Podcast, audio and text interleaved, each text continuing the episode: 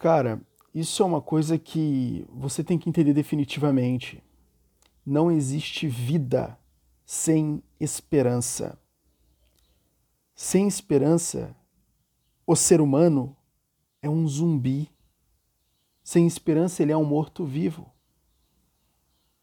Sem esperança, qualquer indivíduo cai naquela frase de Goethe, né? A pior morte não é quando a maior tragédia não é quando o homem morre, mas é quando ele morre estando vivo, né? Sem esperança é isso que acontece. Nessa frase Goethe falava o filósofo alemão falava sobre o zumbi, o morto-vivo, né? que é aquele que está morto, mas vivo. Isso é triste. E isso acontece muito. E qual é o maior provedor de zumbis? Qual é o maior desenvolvedor de zumbis? A desesperança. É o que mais produz zumbis na face da Terra. Desesperança. É quando, basicamente, eu não tenho expectativa boa de futuro. Né? Tá tudo acabado para mim, é fim da linha. Logicamente, eu não encontro razões para continuar vivendo. Entende? E sem prazer pela vida, quando a vida se torna dor, o que se torna a busca pelo prazer? A morte. É por isso que dá o suicídio. Quando a vida ela representa a dor, eu vou fugir da dor para ir na direção do prazer. Logo, a morte vai ser o prazer por quê? Porque ela, neste caso, eliminaria a dor que é viver. Você está percebendo como ocorre a mecânica do suicídio? Isso acaba por resultar no suicídio. Agora, Eric, por que a desesperança? E eu vou dizer aqui para você, bem na lata, do, um, um dos maiores provedores de desesperança que existe são as redes sociais. É lógico que eu não estou pondo a culpa nas redes sociais como um todo, mas uma parcela dessa culpa vai para ela porque, não sei se você percebeu, mas na rede social não existe verdade. Ninguém é verdadeiro lá. ninguém é verdadeiro lá. E outra, ninguém posta as tristezas, ninguém posta os sofrimentos. As postagens só remete à alegria, a bons momentos, como se a vida fosse feita só disso. Não estou dizendo que você deveria ir lá e postar a sua cara chorosa nas redes sociais. Pelo amor de Deus, não é isso que eu quero dizer. Eu estou dizendo qual é a realidade eu estou falando da realidade. É disso que eu estou falando. E a realidade é: nas redes sociais, tudo é fantasia, tudo é teatro. As pessoas não são o que elas postam. As pessoas não vivem o que elas postam. Elas são, elas não são tão amorosas quanto parecem ser nos seus posts. Elas não são toda aquela fofura que parecem ser nas redes sociais.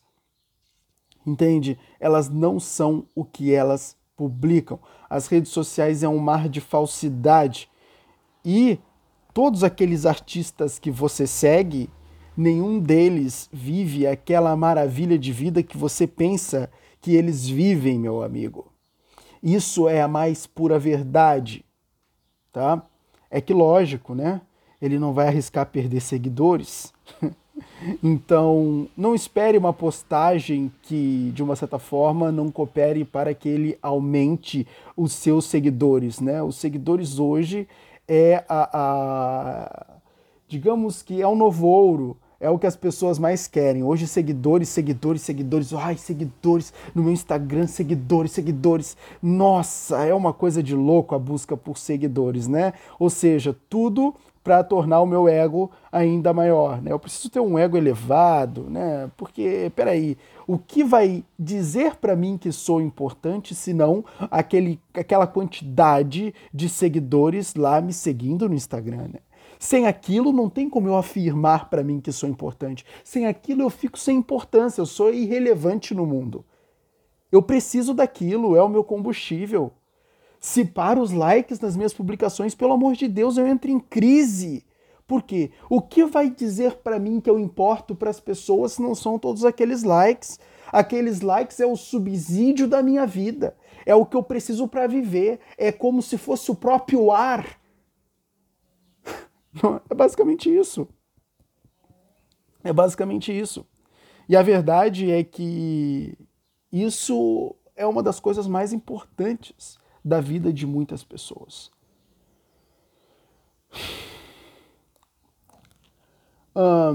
E lógico, né? Quando você chega lá na sua rede social, você rola aquele maldito feed de notícias o dia todo e vê as pessoas tendo uma vida meio que perfeita.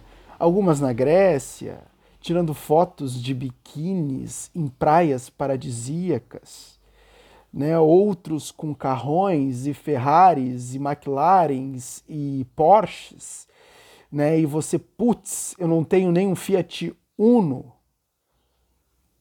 O que, é que acontece? Não pense você que você vai muito longe dessa forma. A verdade é que você vai entrar num marasmo depressivo, você vai entrar num círculo, né, na famosa. Uh, uh, uh, né, eu gosto muito de, de falar da espiral da morte, porque é um grande problema hoje. Né? Então você entra na tal da espiral da morte, né? onde você começa a se comparar com as pessoas e você vai minando seus estados emocionais de uma forma que esses estados emocionais se retroalimentam, geram mais estados emocionais péssimos e você se sente muito pior. E você vai se sentindo cada vez pior porque vai se comparando com cada vez mais pessoas e parece que todo mundo tem sorte e só você tem azar. Não tem como você ter esperança dessa forma. Não tem. Você está fazendo de tudo para não ser uma pessoa com esperança. Entende?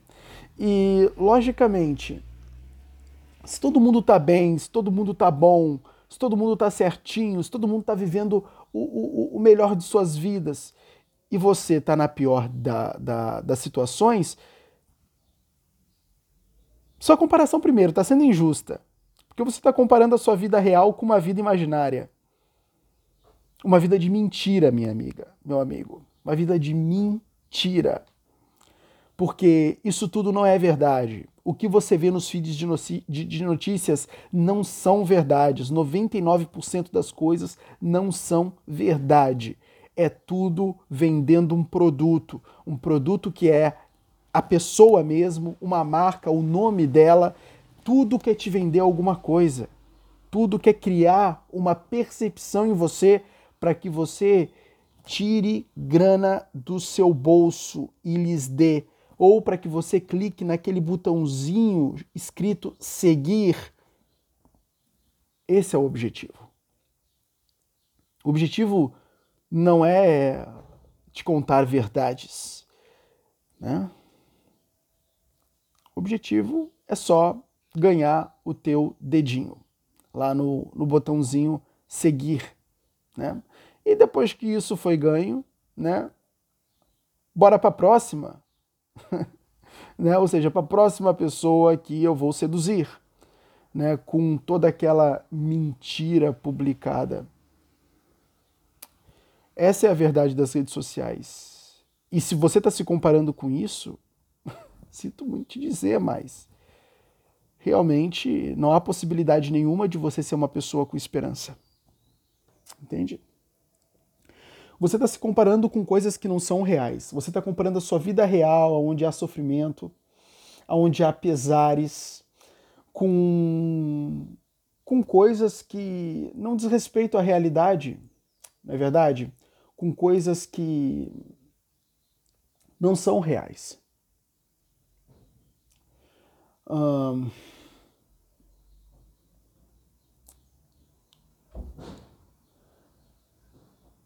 chega, primeiramente, dessa comparação.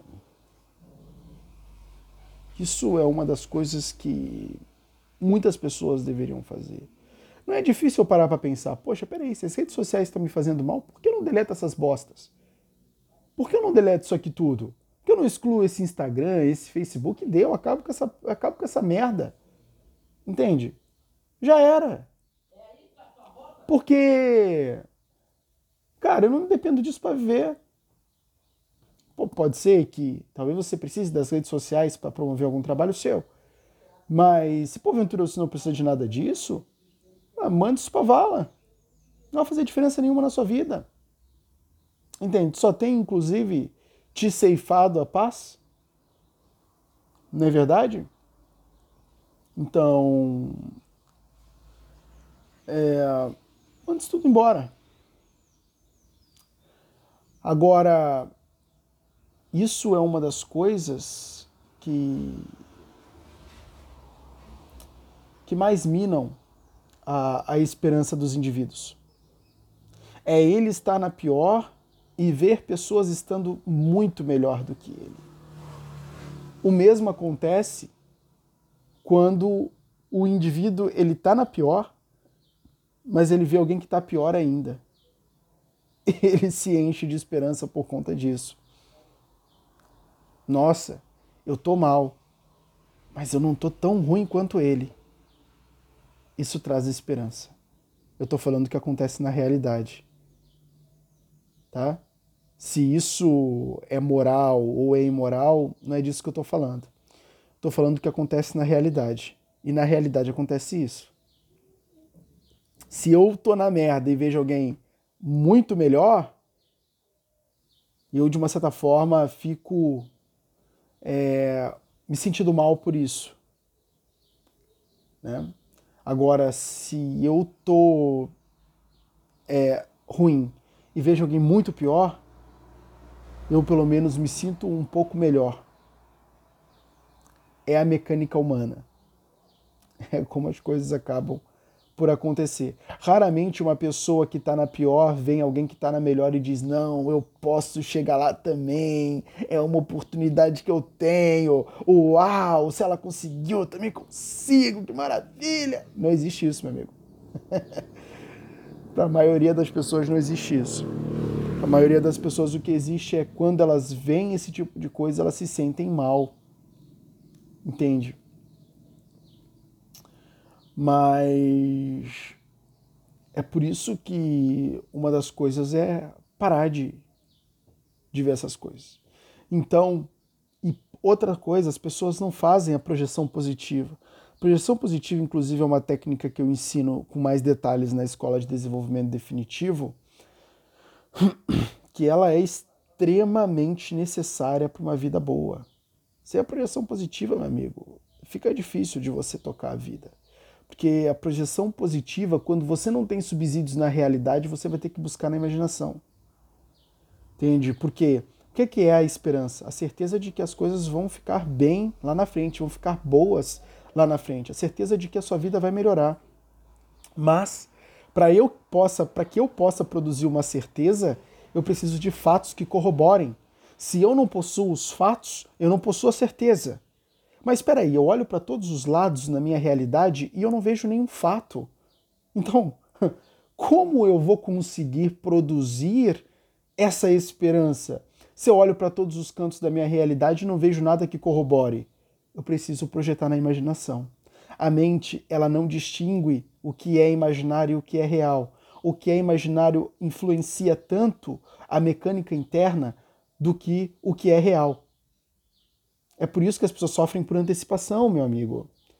Porque ela está projetando as ameaças futuras e está sentindo no corpo os efeitos dessa projeção no presente. Ou seja, é imaginário, mas é como se fosse real. O mesmo acontece, o mesmo acontece com as coisas boas. É imaginário, mas se torna real. Quando eu projeto a vida ideal, aquilo que eu gostaria de fato. Isso é projeção positiva. E eu sinto na minha mecânica interna os efeitos disso. Sem isso, não dá. Você não produz esperança sem isso.